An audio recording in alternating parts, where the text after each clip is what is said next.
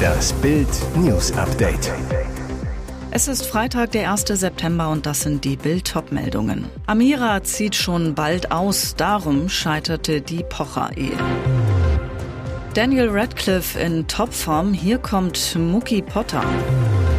Vier Sätze auf dem Kifferkord, plötzlich tobt Zverev los. Amira zieht schon bald aus, darum scheiterte die Pocher-Ehe. Nach sieben Jahren Beziehung und vier Jahre nach der Hochzeit gehen Comedian Oliver Pocher und seine Frau Amira Pocher ab sofort getrennte Wege. Ehe aus. Die Pochers, die gemeinsam auch zu einer beruflichen Marke wurden, sind kein Paar mehr. Das verkündete Bild am Donnerstag exklusiv und beide sprechen in ihrem Podimo-Podcast auch darüber. Es kriselte schon länger. Warum die Ehe scheiterte? Die innere Distanz und die Unterschiede zwischen beiden seien nicht mehr zu kitten gewesen, erzählen Freunde Bild. Amira zieht aus. Nach Bildinformationen wohnen beide noch gemeinsam mit ihren kleinen Kindern im Familienhaus in Köln. Doch einen Plan, was bald passiert, soll es schon geben. Amira wird wohl in den nächsten Wochen in ein eigenes Haus in der Nähe ziehen. Sprich, sie zieht aus, Olli bleibt im einst gemeinsamen Liebesnest wohnen. Das Haus in Köln hat selbst eine bewegte Vergangenheit. Die Villa von Oliver und Amira Pocher wurde im Sommer 2021 während der Flutkatastrophe so schwer beschädigt, dass sie zunächst unbewohnbar war. 2022 konnten Oliver und Amira dann endlich in ihre Villa zurückkehren. Ein emotionaler Moment. Doch aus dem gemeinsamen Haustraum zieht Amira, die die Trennung wollte, nun bald dauerhaft aus. Daniel Radcliffe in Topform. Hier kommt Mookie Potter. Huch, ist das Zauberei? Wir sehen Ex-Kinderstar Daniel Radcliffe in ganz neuem Gewand. Der Ex-Harry Potter-Darsteller präsentiert sich fast, wie Gott und das Gym ihn schufen. Sehr muskulös, sehr massiv, sehr männlich. Zehn Jahre lang war Radcliffe als Zauberlehrling Harry Potter der wohl bekannteste Junge seiner Generation. Für seine Rolle in der vierten Staffel der Serie Miracle Workers hat Daniel Radcliffe offenbar nicht nur Text gelernt. Viel wichtiger aber als alle Muckis dieser Welt dürften für den Schauspieler diese zauberhaften News gewesen sein. Im März wurde bekannt, dass Daniel Radcliffe zum ersten Mal Vater wird. Nur einen Monat später war es dann soweit, die Daily Mail veröffentlichte Fotos des Filmstars mit einem Kinderwagen. Demnach wurde Radcliffe zusammen mit seiner Partnerin gesichtet, der Schauspielerin Erin Dark.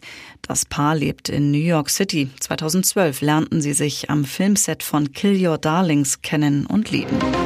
Vier Sätze auf dem Kiffercourt. Tennisstar Alexander Zverev hatte große Mühe im deutschen Duell mit Daniel Altmaier, zog aber in die dritte Runde der US Open ein. Zverev Daniel hat das Talent so zu spielen, dass gute Spieler gegen ihn schlecht spielen. Sinner in Paris, Rublev in Hamburg, ich jetzt hier. Das macht er sehr gut.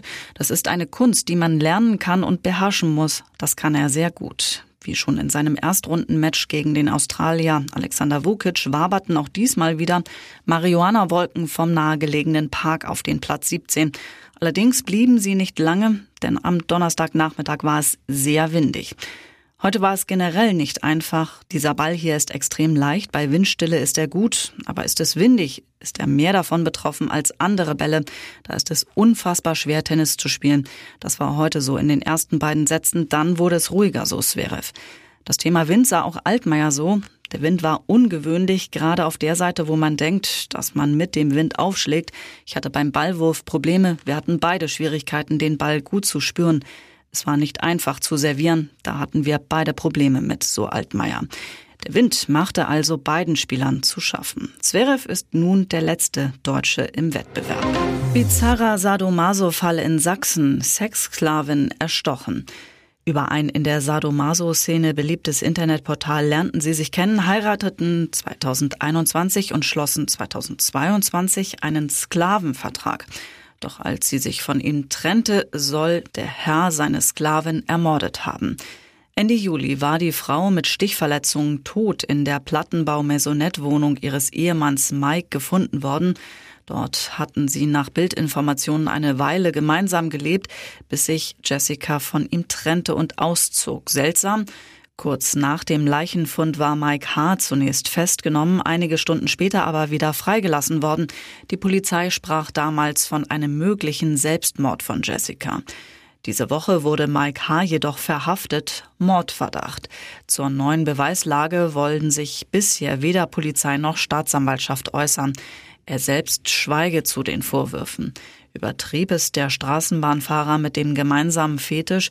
Beide sollen ihre Leidenschaft ganztägig ausgelebt haben. In einem Sklavenvertrag verpflichtete sich Jessica unter anderem ihren Herrn zu siezen, ihre Körperpflege nach seinen Wünschen auszurichten und sich seinen Sexregeln zu unterwerfen.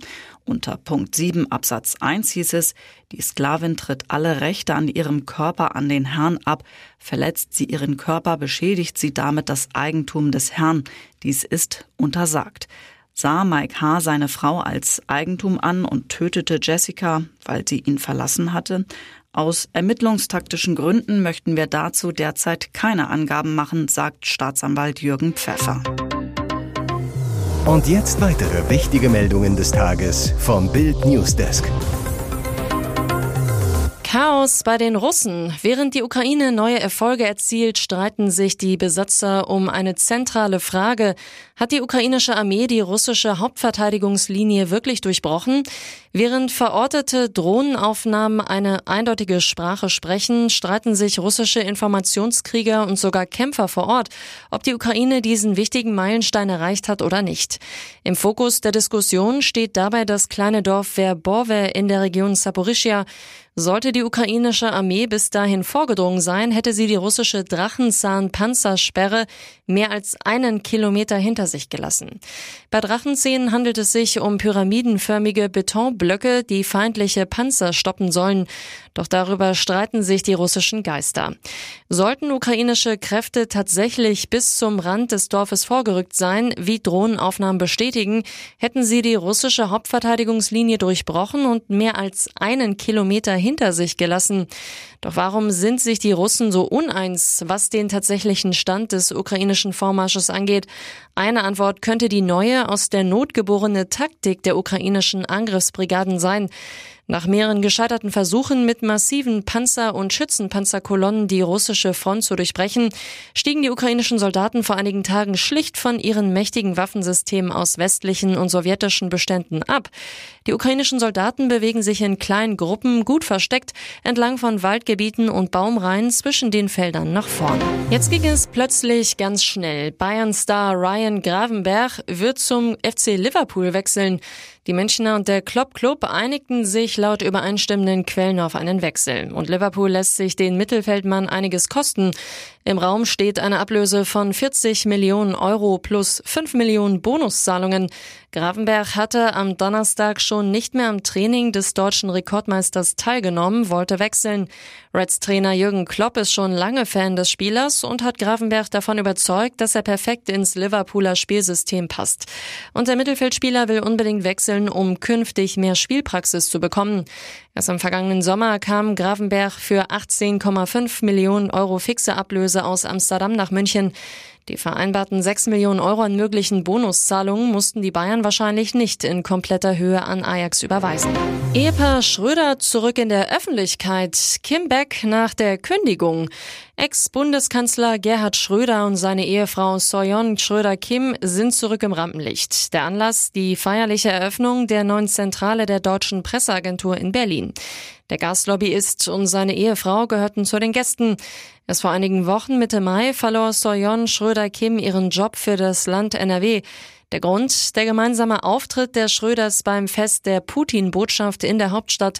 Am 9. Mai feierte Schröder-Kim mit Ehemann Gerd Schröder den Tag des Sieges in der russischen Botschaft, während Russland einen Vernichtungskrieg gegen die Ukraine führt. Jetzt zeigt sich das Ehepaar Schröder wieder zusammen in der Öffentlichkeit. Gerhard Schröder im beigen Anzug, blauem Hemd und Krawatte, Schröder-Kim im cremefarbenen Hosenanzug. Fotos zeigen, wie beide Hand in Hand aus der DPA-Zentrale spazierten und einem Konzert lauschten.